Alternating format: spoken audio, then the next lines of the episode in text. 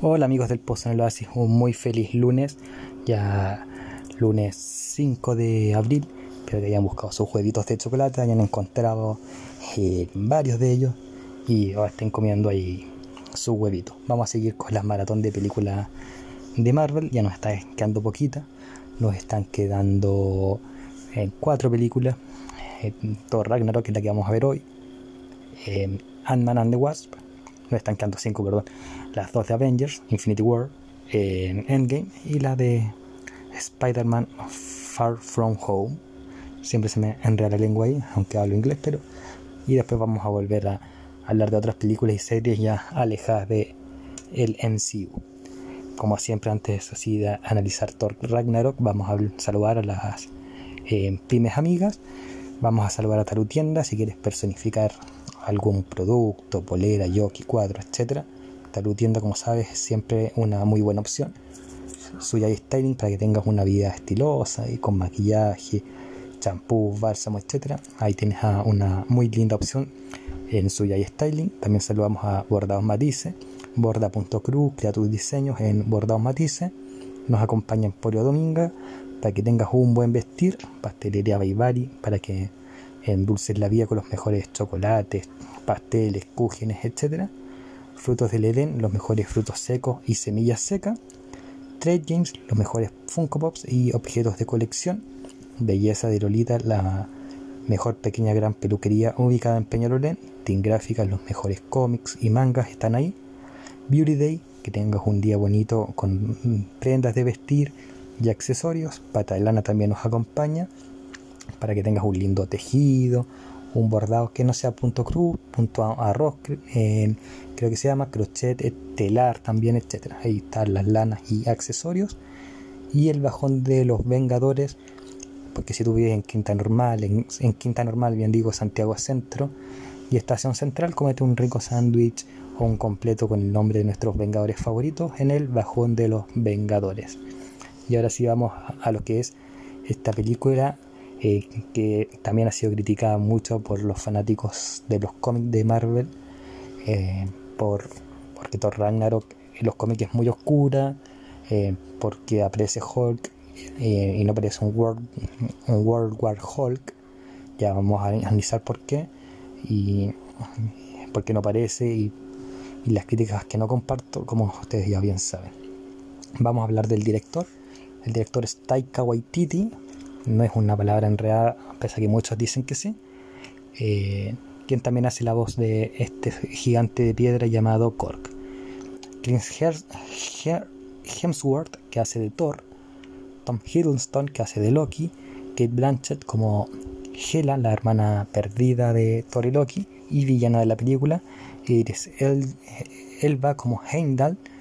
Jeff, Goldblum, Goldblum perdón, como el Grandmaster, Tessa Thompson como Valkyria, Carl Urban como Skurk, Mark Ruffalo como Bruce Banner o el Hulk, Anthony Hopkins como Odin, Benedict Cumberbatch como el Doctor Strange, y dijimos que Taika Waititi hizo la voz de Korg, eh, y la voz de Surtur, el hijo de un esqueleto, eh, hecho por Lazy Bone. Con esto ya vamos a dar inicio a lo que es nuestra película de hoy, que es Thor Ragnarok. Y lo que ocurre básicamente partimos con Thor siendo capturado por este Sultus, que ya, dijimos es un hijo de esqueleto, que es una calavera gigante en realidad, que captura a Thor porque, o más bien Thor se dejó capturar porque tenía un, sueño recurrente de que Asgard, que es su tierra natal, es destruida y quería tener más pistas y las pistas se las podía dar Sultug. Después de que Sultug le da las pistas, Thor toma su martillo, su Mjolnir o el Miu. Eh, saludamos a Alexa Wolf que le gusta esa frase.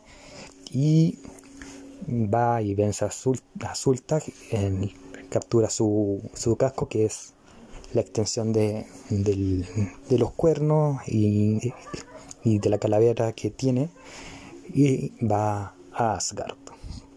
Allí en Asgard nos damos cuenta y vemos a Kurk que eh, es el reemplazo de Heimdall, que está prófugo de la justicia y no sabemos por qué, pero un personaje al cual Thor no le da mucha importancia, pero sí en el resto de la película lo tendrá. Luego vamos al centro de Asgard, donde vemos que Odín está viendo una, eh, una actuación, una obra de teatro extraída de la supuesta muerte de Loki en Thor de Dark World, que si usted se anima y tiene el valor de verla, eh, puede entender la referencia. Eh, ahí tenemos un cameo de Matt Damon, un, hace de Thor. Y al final Thor se da cuenta, ya metiéndole miedo a este Odín, que en verdad no era Odín, sino que era Loki, que nunca estuvo muerto, sino que estaba de parranda. y ahí tenemos ya una primera parte de la película en donde Thor nuevamente pelea con su hermano menor, preguntándole dónde está su padre Odín. Y Loki le dice que está en la Tierra, en un asilo de ancianos. Y lo cual es bueno, porque si Thor tiene 1500, un millón de años, ¿cuántos años tendrá Odín? Yo creo que es bueno que el tatito Odín esté descansando ahí en un asilo de ancianos. El problema es que el asilo fue todo lo que es destruido. no se sabe entonces dónde está Odín. Y ahí está el conflicto. Thor se pone a buscar a, a Odín y encuentra la ayuda de el Doctor Strange, hecho por Benedict Cumberbatch. Eh, así que tenemos esta pequeña escena en la cual Thor le dice, o sea, perdón, el Doctor Strange le dice a Thor dónde se encuentra eh, su padre. Ahí es donde Thor y Loki van a Noruega, donde lo encuentran. Odin le dice unas palabras como un poco en clave para revelar que él siempre tuvo una tercera hija, con la cual conquistó gran parte, pero cuando vio su ambición la, la decidió ocultar hasta que él muriera. Él muere y obviamente aparece su hija, llamada Hela, en quien obviamente está enojada y quiere conquistar a Asgard y todo eso. Yo entiendo que en este caso a Hela, si calculamos que Thor tiene un millón de años o 1500 años, y Thor nunca la conoció y es el hijo mayor, eso quiere decir que estuvo muchos años cerrada, ahí abandonada, en una dimensión desconocida. Obviamente vaya a estar pica. Eh, bueno, Thor intenta atacar a Hela con el martillo, se lo lanza. En Hela, que es interpretada por Klein Blanchett, no, sé, no recuerdo si lo dije. Y Hela atrapa el martillo de Thor, el Mjolnir, y muere. Vamos a guardar un minuto de silencio por el Mjolnir. Suficiente, el tiempo vale oro. Eh, entonces, con esto de desesperación, Loki le pide a Kurk, que es el reemplazo, que los envíe de nuevo a Asgard, lo que fue un error porque Hela se cola, los tira a un planeta desconocido, que después descubrimos que es Satar, eh, y son capturados ahí, o por lo menos Thor. Y acá tenemos una escena bastante entretenida que Thor va a ser mm, reconocido por el gran maestro, empieza a, la cuenta regresiva, Thor se empieza a asustar, está como niña, en una escena bastante entretenida, y vemos al gran maestro con su con, muchos de sus secuaces, entre ellos, sí, así es, el dios de la mentira, Loki, eh, que ya pasa a ser la, escena más cómica, una de las eh, o la escena más cómica hasta esta parte. Eh, empiezan a discutir típico entre hermanos, mientras vemos que el gran maestro es un poco, un poco mucho sádico. Bueno, me había olvidado mencionar que quien captura a Thor en este mundo llamado Sakar es una mujer alcohólica eh, que no sabemos mucho quién es, así que lo vamos a guardar en secreto hasta unos segundos más adelante.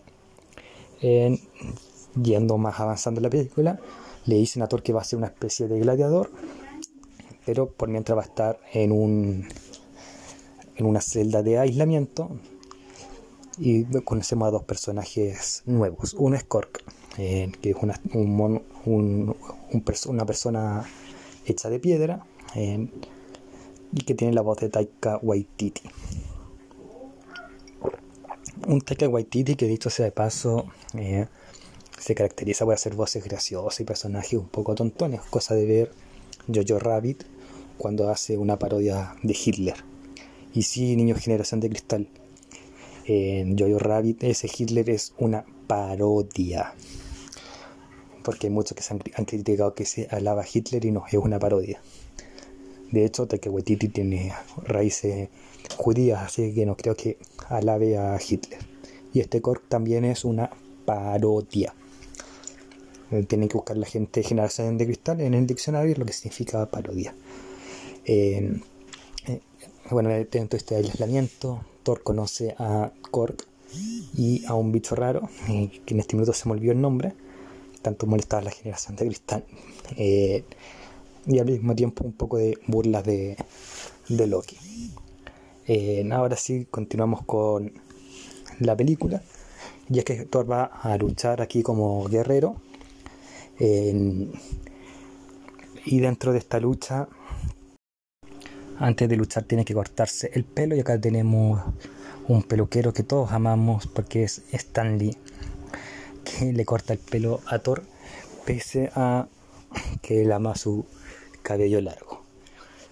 Thor ama dos cosas en la vida, su Mjolnir y su o Miu de nuevo saludos a Alexa Wolf, y su cabello y estas dos cosas las pierde en la película. Vamos a guardar un minuto de silencio nuevamente por el Mjolnir y por su cabello. Suficiente. Entonces ahora Thor va a luchar contra esta bestia invicta eh, del, de lo que es sacar y todos sabemos que después de un largo tiempo de suspenso no es nada más y nada menos que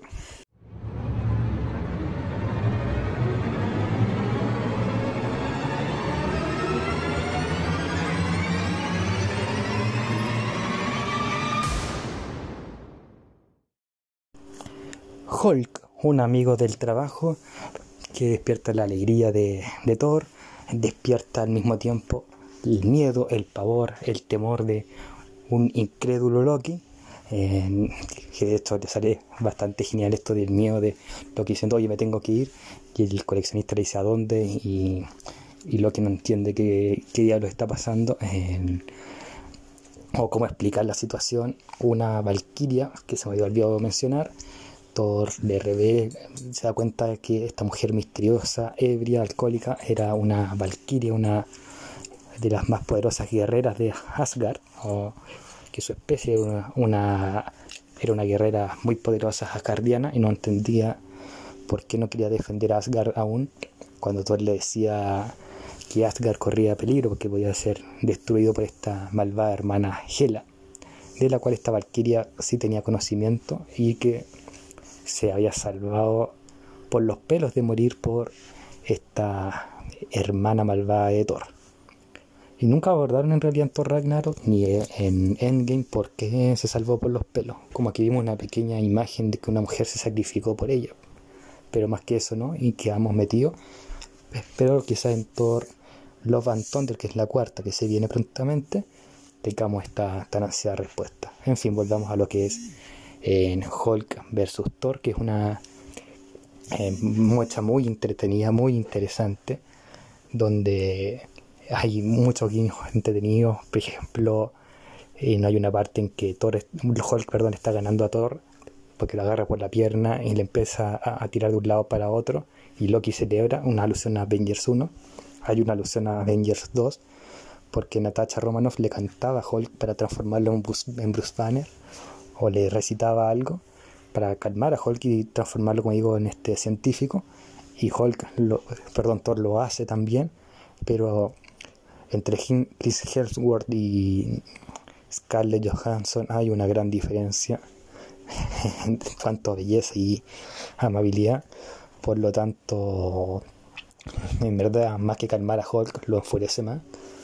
Y al final vemos que la pelea termina en nada, cuando Thor con sus últimas fuerzas saca unos truenos por sus manos y no por el Miu Miu, en paz descanse.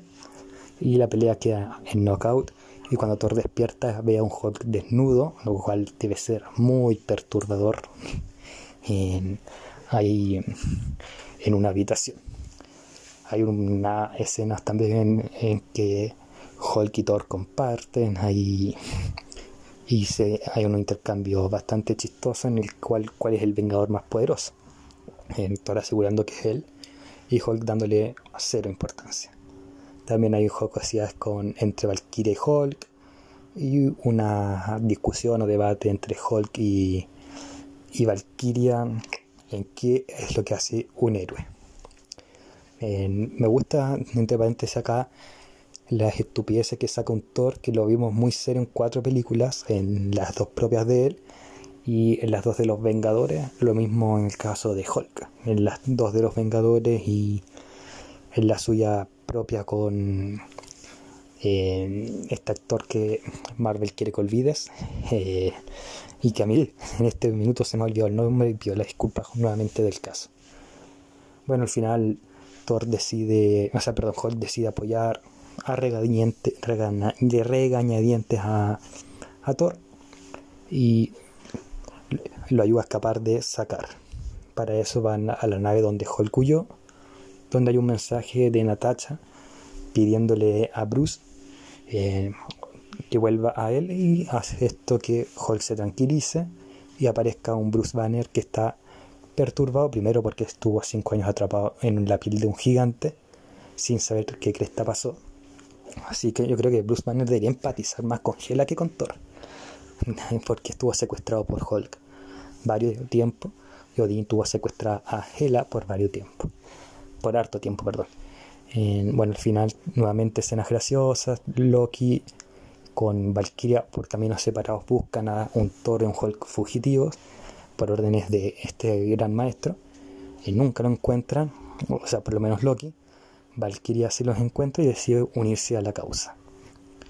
Eh, y luego Loki también se une a la causa más que, más que por creer, por obligación, ética, moral y porque estaba amarrado también y la única forma que lo soltaran era en trabajar junto a estas personas que detesta.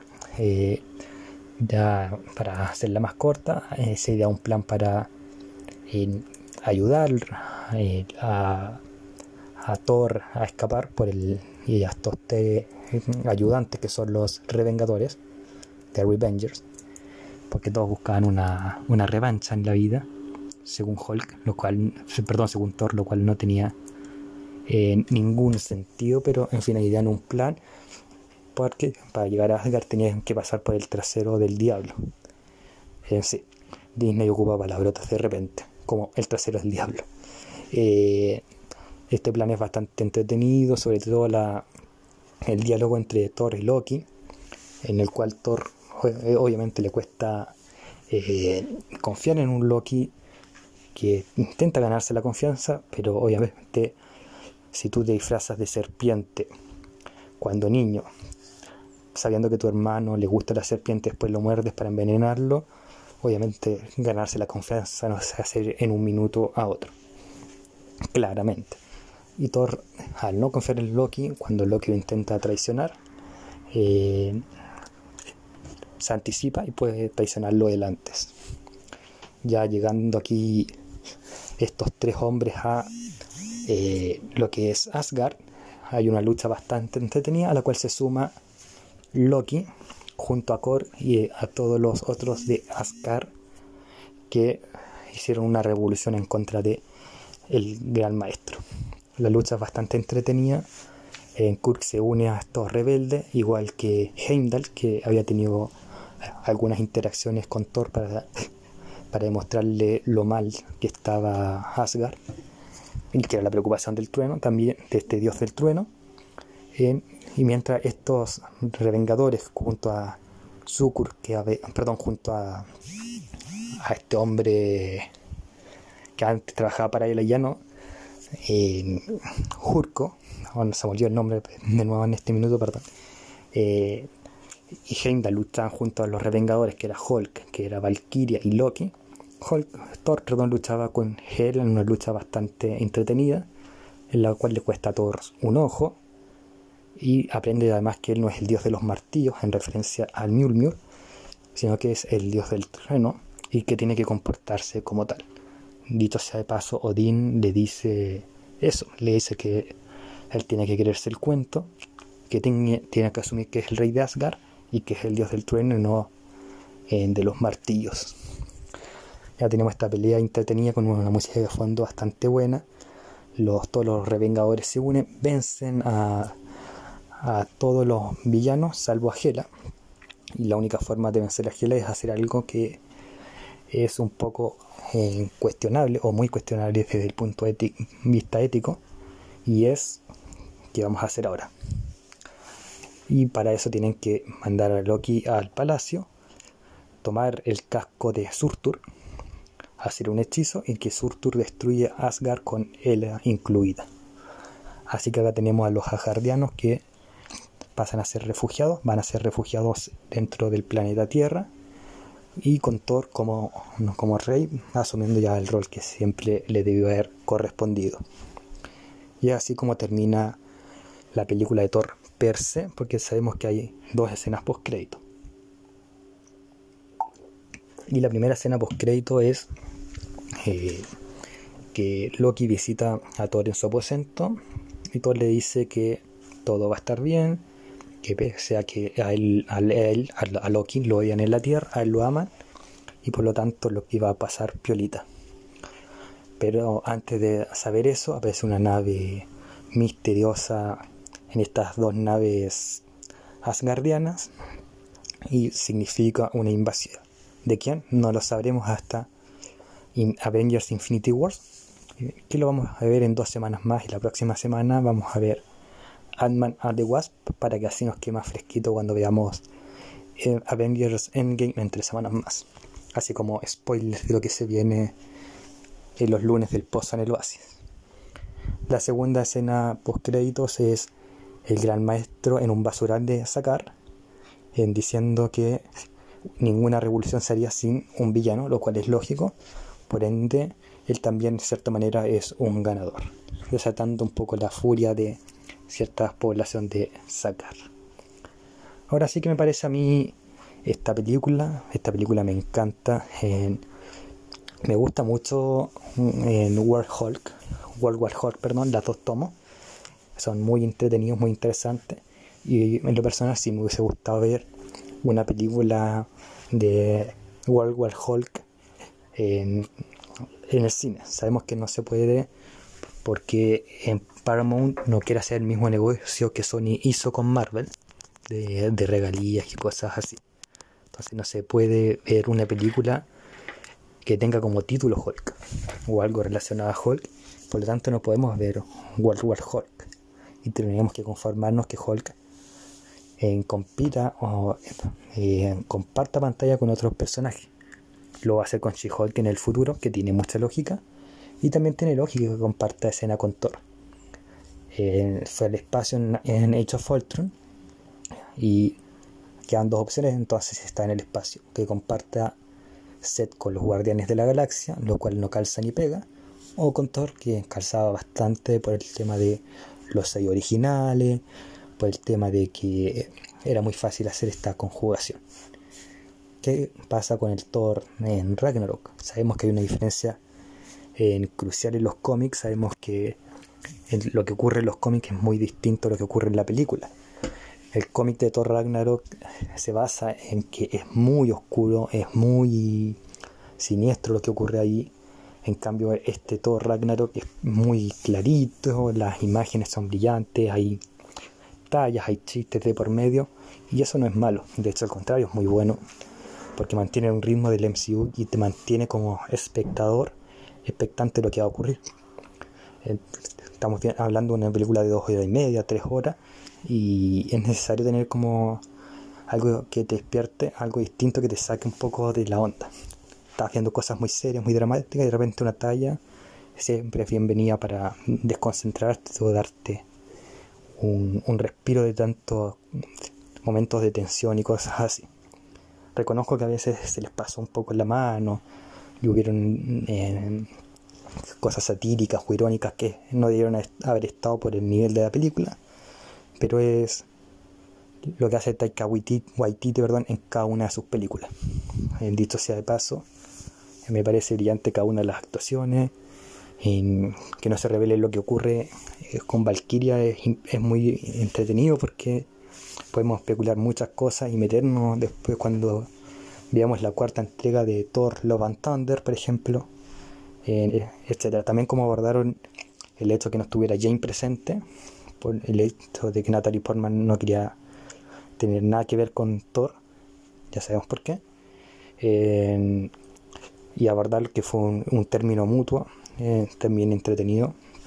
Creo que la película es muy entretenida, sirve un poco porque después de Thor Ragnarok viene en el cine una película que es muy tensa como Infinity War, entonces era necesario tener algo que te relajara porque si haces una maratón en el orden de las películas eh, que aparecieron en el cine, obviamente después de Thor viene Infinity War. Entonces necesitas como este relajo.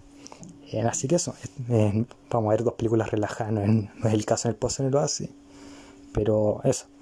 Y además hay que reconocer algo antes de pedirme. Thor Ragnarok en salva lo que es la franquicia de Thor y el mundo de Thor después de este horrible Thor Dark World.